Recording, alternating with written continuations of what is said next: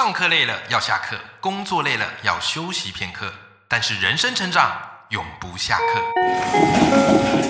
嗨，欢迎来到 Life 不下课，我是欧阳立中，每天陪你学习练功，一起玩出你我的理想生活。本期节目由欧阳脱书秀赞助播出。你知道阅读很重要，但根据统计，你知道台湾人一年平均阅读几本书吗？答案是两本。并不是大家不愿意阅读，而是家庭和工作的夹击下，很难挤出时间好好阅读。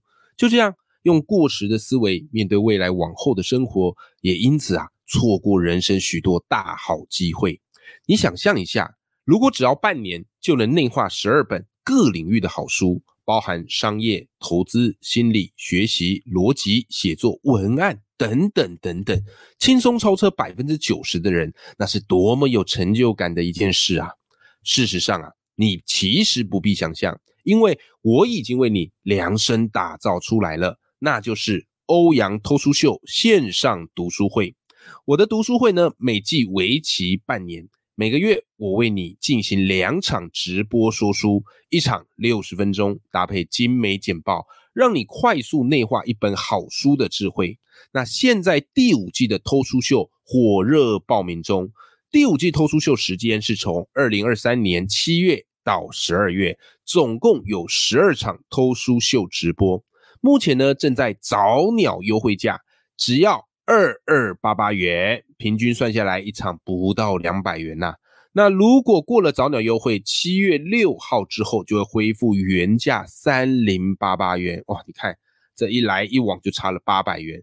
那早鸟优惠价现在是最后倒数十天啦，好，所以非常欢迎你加入欧阳偷书秀的行列。如果你有兴趣的话，我也把报名的资讯放在节目资讯栏里面哦。Hello，各位听众朋友，大家好，我是欧阳立中，欢迎收听赖不下课，每天一集不下课，别人休息你上进，累积你的复利成长。好，不知道各位最近过得还好吗？端午节有没有去哪里玩呢？哈，我们今天这一集节目上架是在礼拜一嘛，哈，所以端午连假也就结束了哈，不知道有没有好好利用这四天哈，多出去玩。好，那我觉得这个时常出去玩其实蛮重要。以前我就工作狂。然后就是觉得，哎，就一定要努力工作，努力赚钱。哦，看到这个存折的数字增加，就觉得很有成就感。哎，可是人生很多时候，你赚那么多钱，你没有好好的把它用来体验人生。之前我有一集访那个火星爷爷嘛，啊，他讲了一句话，就让我觉得非常有感触，就是。你有钱，然后你买了很多的这些资产，那这些东西其实都是怎么样嘞？其实都是人生旅途中的纪念品。但人生真正好玩，是你真的有去如实的体验，而不是把财产变遗产，对不对？那尤其当有了孩子之后，我觉得那整个心态跟思维又不一样。哦，以前没孩子的时候，我六日几乎都在工作啊，都接演讲啊，办工作坊。诶有了孩子之后，我六日基本上是不工作啊，基本上是不工作啊。为什么嘞？因为都很想带孩子出去玩嘛。OK，那再加上我现在又是比较自由工作者，时间比较弹性。像上一次啊，我就带孩子啊，我们我跟我老婆带孩子，我们去那个海参馆玩，大推啊，因为海参馆它有一个夜宿海参馆的活动。哦，真的是大推。之前本来还有点观望，就想说，哎呦，睡在海参馆舒服吗？啊，感这个感觉好像睡地上打地铺，对不对？可是后来想想，哎呦，我们亲子饭店也玩不少了，有时候换一种体验也蛮好的。哦，我们就报名了夜宿海参馆，其实我觉得还蛮便宜的，哦，价格是不贵的。然后两天的行程嘛，然后它是有很多这个点你可以去选啊，你可以选住什么企鹅馆呐。啊也可以选什么珊瑚王国馆呐，还有什么这个海底隧道馆之类的。那最夯的一定是海底隧道嘛，就是你想，你躺在那边，哇，鱼就在你的头顶那边游来游去，所以海底隧道区那个是最强的啊。然后我老婆报名的速度非常快啊，第一个报名，你越早报名越好，为什么？因为你越早报名啊，假如到时候选床位的时候，你可以优先选。啊，你可以优先选，你看多棒啊，对不对？啊，所以你就可以先挑。那我们就睡那海底隧道。那这边偷偷跟大家分享一个攻略，好不好？跟大家分享一个攻略，因为海底隧道哈，它其实有分三段啊，有三段可以睡人啊，第一段、第二段、第三段。如果你要最佳的体验，给你一个攻略，好吧？海底隧道的第二段，而且要头的位置啊，因为它海底隧道第二段其实有一个有点像是一个电扶梯的那种感觉啊，它是一个皮会输送，有点像输送带感觉啊，你要睡到这个那个输送带的头那个地方，为什么呢？因为海底隧道哈，就是它海底隧道它大概十点半就会关灯，那基本上你关灯就一片黢黑。那重点是你睡海参馆就是为了要看鱼嘛，那如果都关灯了，你什么都看不到，就会觉得很哦，对不对？那海底隧道区的第二段的那个头，因为它的顶是有天窗的，所以光线会透进来，所以即便十点半关灯之后，你还是可以看到鱼的影子，还是可以看到。然后清晨的时候，阳光洒落进来。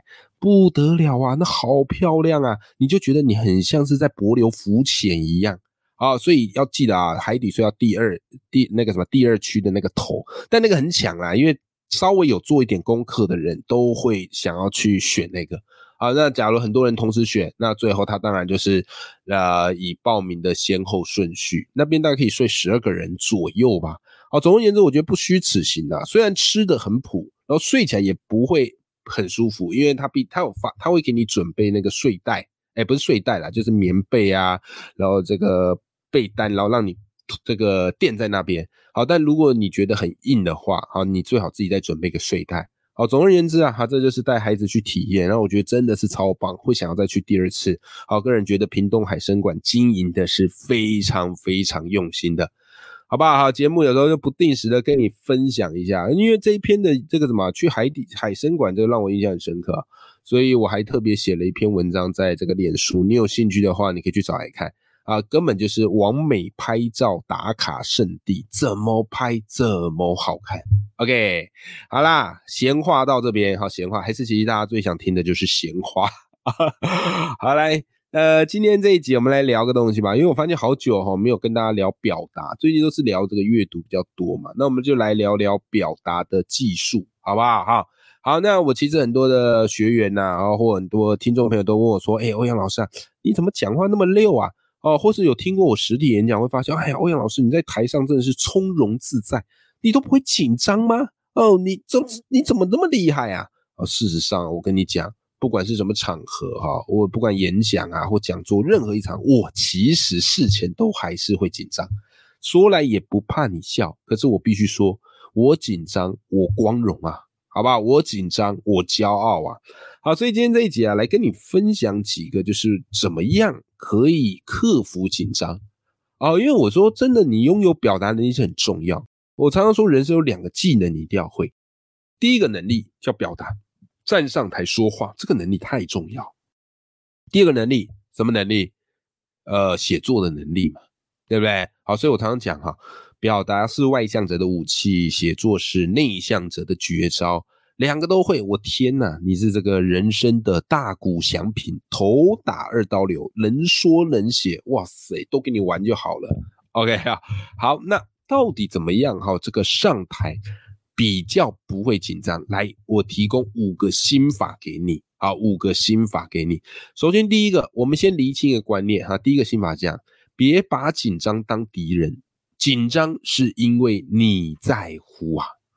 这个观念影响我很深啊，哈，各位赖粉们，这个观念影响我很深。好，很多人为什么很怕紧张？他就觉得紧张就是会被人家笑，然后会这个露出马脚，然后会觉得很糗。那你就是把紧张当敌人。那你越去想紧张，这个敌人就越紧张嘛。所以其实虽然我今天这一节标题叫做五招教你克服紧张，可说真的哈，其实你不要用克服哦。我是因为这个节目的标题要吸引你注意力，但是我常常不会说克服紧张，为什么呢？因为你的用词哦，会决定你对这个事情的看法。哦，当你如果是用克服这个词啊，就代表你把紧张当敌人呢。啊，认为它会阻碍你的表现呢，但同时呢，你又捉摸不定这个无形无色无相的敌人呢，所以当你越想要克服它，你就越会感受到自己的无能为力。哦，这个是一个心理上的一个博弈呀，啊，所以你必须要换框，换一个框架来看待紧张。所以这个框架，我把它称之为叫做紧张，是因为你在乎。当你一紧张，你就说啊，对，因为我够在乎嘛，诶，你反而会有自信哦。因为如果你不在乎，你不会这么有勇气自愿上台嘛。如果你不在乎，你不会那么认真准备演讲嘛，对不对？所以紧张其实不是敌人呐，它是提醒你凡事在乎的朋友。OK 啊，所以这个这个心法，我觉得。呃，对我而言是非常非常有帮助，所以以后每次我演讲一紧张，我就可以非常从容告诉自己，因为我很在乎这场演讲，因为我很在乎听众，好不好？哈，这是第一个哈。好，再来第二个心法是这样，千万别把听众当西瓜，你没有那么有想象力。什么意思呢？我最常听到一种克服紧张的方式哦，就是他大家跟你说，哎呀，你就把这个听众当西瓜。啊，把他们想象成西瓜，我跟你讲，我还真的有试过。然后我在台上很努力把大家想要变成西瓜，可是我发现我根本没那么有想象力啊。就算你真的把他们想成西瓜了，哎，赖粉们，你有看过会笑、会哭、会讲话的西瓜吗？我最多在那个什么中什么卡通，有个叫什么中华一番，有没有？里面不是有一个拿着钢棍做面点的啊，叫做谢师傅。我最多看过就是钢棍谢师傅做出的这个黄金开口笑的包子，我还没有看过会笑的西瓜。OK 哈，所以我想要告诉你什么，就是你不要再用这招折磨自己啦。真的，你不是果农，他们也不是西瓜，而且对着西瓜演讲，你只会越讲越没劲啊。所以不要相信什么什么把听众当西瓜这一招，我试过无效啊，无效哈。好，来再来第三招啊哈，第三招哈。来，我跟你讲哈，第三招心法是这样：你忘不掉九九乘法啊，那怎么会紧张到忘词？OK，什么意思哦？你有没有想过，你为什么会担心紧张？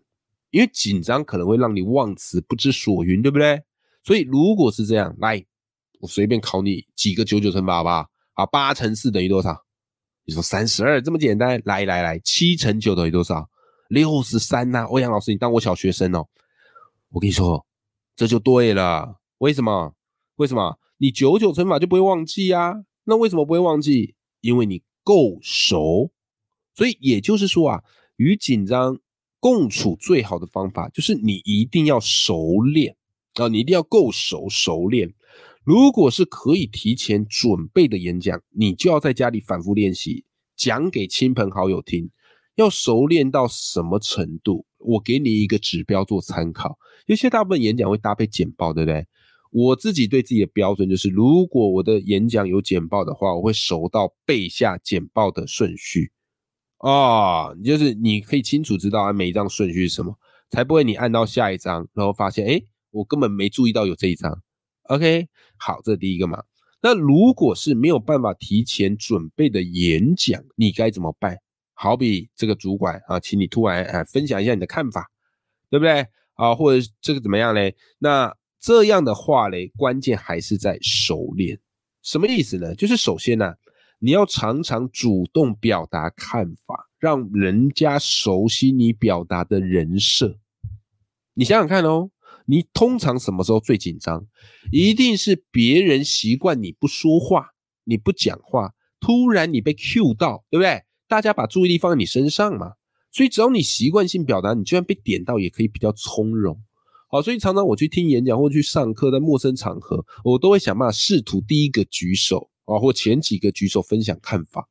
那第一个举手讲很烂没差，因为大家都不敢。那所以你只要肯举手哦，肯讲，然后人家 Q 到你，哎，久久之大就习惯你会讲，对不对？那你总比你都不讲，突然被 Q 到，所有人看着你，你超紧张那种感觉好嘛？然后再来哈，你要准备几个表达的架构。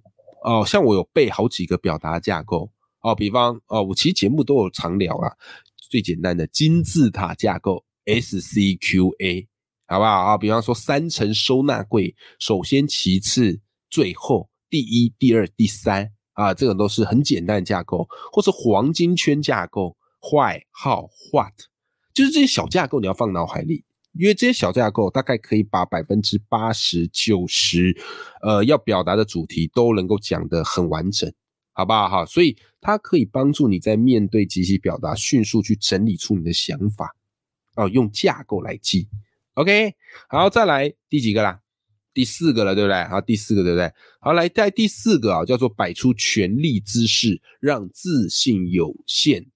这个哈佛大学的艾美科蒂教授发现哦，人呐，只要做出某一些动作，就可以刺激分泌来带来力量的荷尔蒙啊，就有一种可以怎么样嘞？哈，带来力量的荷尔蒙啊，只要你做出某些动作，那我们都知道嘛，心理会影响生理。可是你要知道哦，我们反过来讲吼，生理也可以影响心理啊，这两个反之成立的哦。所以他后来把这个实验。这个研究成果好写成一本书，叫做《姿势决定你是谁》啊，这本书不错哈，我自己有买。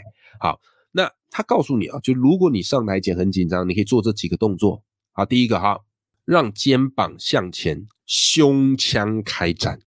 好，第二个动作，抬起下巴啊，但不要高到像是用鼻子在瞪人啊。好，第三个动作，四处走动，让自己好像占据了这个空间。好，再来第四个哈，多做一些比较开放性的手势，开放式的手势，像是伸出双臂啊，手心向上啊。好，再来第五个哈，假装自己是超人，抬起头，挺起胸，双手叉腰啊。哦，这个就是所谓的权力姿势啊，自信的姿势。就你在演讲前啊，在表达前，你可以多做这样的一个姿势。啊，其实，在上台也是一样啊。上台如果有办法去做这些姿势，或是做这些动作的话，对于你演讲的自信会增加。你会看到，通常讲的比较差的，或是讲的比较蹩手蹩脚的，它都是缩在一起，跟 Q 在一起，对不对？但如果身体如果开展，它会有助于你在台上克服这个紧张，好不？好，好，最后一个，第五个，就是你要为自己设定一套招牌动作。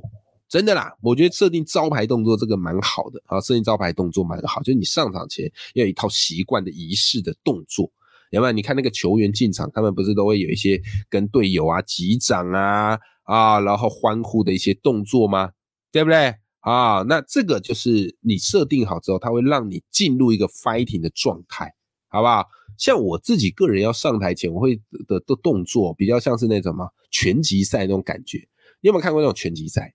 这个拳击手要上场前啊，会左右摆头啊，和手指弯曲啊，啊，让肩颈啊、指节啊咯咯咯的作响啊，然后再用双手拍拍自己的脸啊，准备 fighting 啦。好，每次我看到这些动作，我也会热血沸腾。所以后来啊，我就把这个动作变成我上台前的什么来招牌动作。不过不会做给听观众看啦，这自己私底下做好不好？所以。当我上台前哈紧张朝我袭来的时候，我会像拳击手一样，先来一口深呼吸，然后微微的跳动，让手脚抖动放松，接着左右摆头，食指弯曲，甚至呢对对空气挥个几拳，来告诉自己说来吧，上场战斗吧。我跟你讲很神奇哦，当我做这套招牌动作，各位赖粉们，我的心里就会踏实起来，就真的好像是要上擂台打拳击那般热血，好不好？当然，你不一定要这样做啊，因为这个做这个还蛮考验你的尺力的啊，尺度的。所以你可以去找自己喜欢的一些招牌动作啊，可能是跳舞的动作啊，啊，可能是你很喜欢主持人的一些招牌动作啊，都可以。总而言之，就是要帮自己建立一个上台前的仪式感，好吧？好了，各位赖粉们，今天我们跟你分享啊，今天我跟你分享这几个都是我自己很喜欢用的克服紧张的心法。最后来帮你复习一次，好不好？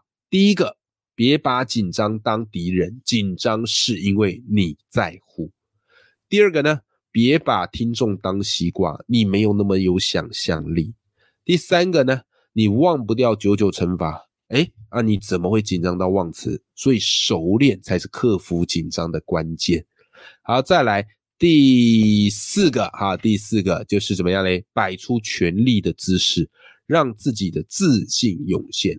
好，最后第五个，为自己设定一套招牌动作。好，我今天讲述的这些内容啊，你一定觉得哇塞，天呐，前所未闻哦，没听没听过说哇，克服紧张原来有这么系统化的整理。好，如果你喜欢的话哈。我今天讲这个内容，其实就是出自于我自己的一个著作，叫做《演说高手都是这样练的》。好，里面就是把所有的演说的诀窍、秘诀、架构都放在里面，包含我讲的几个表达架构也都放在里面。好，如果你对于这个有兴趣的话，哈，你自己可以去找这本书。好，这是我写的，叫《演说高手都是这样练的》。啊，副标是欧阳立中的四十堂魅力演说课。OK，好，祝福大家哈，就是上台的时候都可以从容自信，即便有点紧张没有关系，那是因为我们在乎演讲，在乎听众好，可以让自己带给听众更多的收获啦。永远要记住，眼里有光，心中有火的自己。那我们今天这期节目就到这边，我们下期见，拜拜。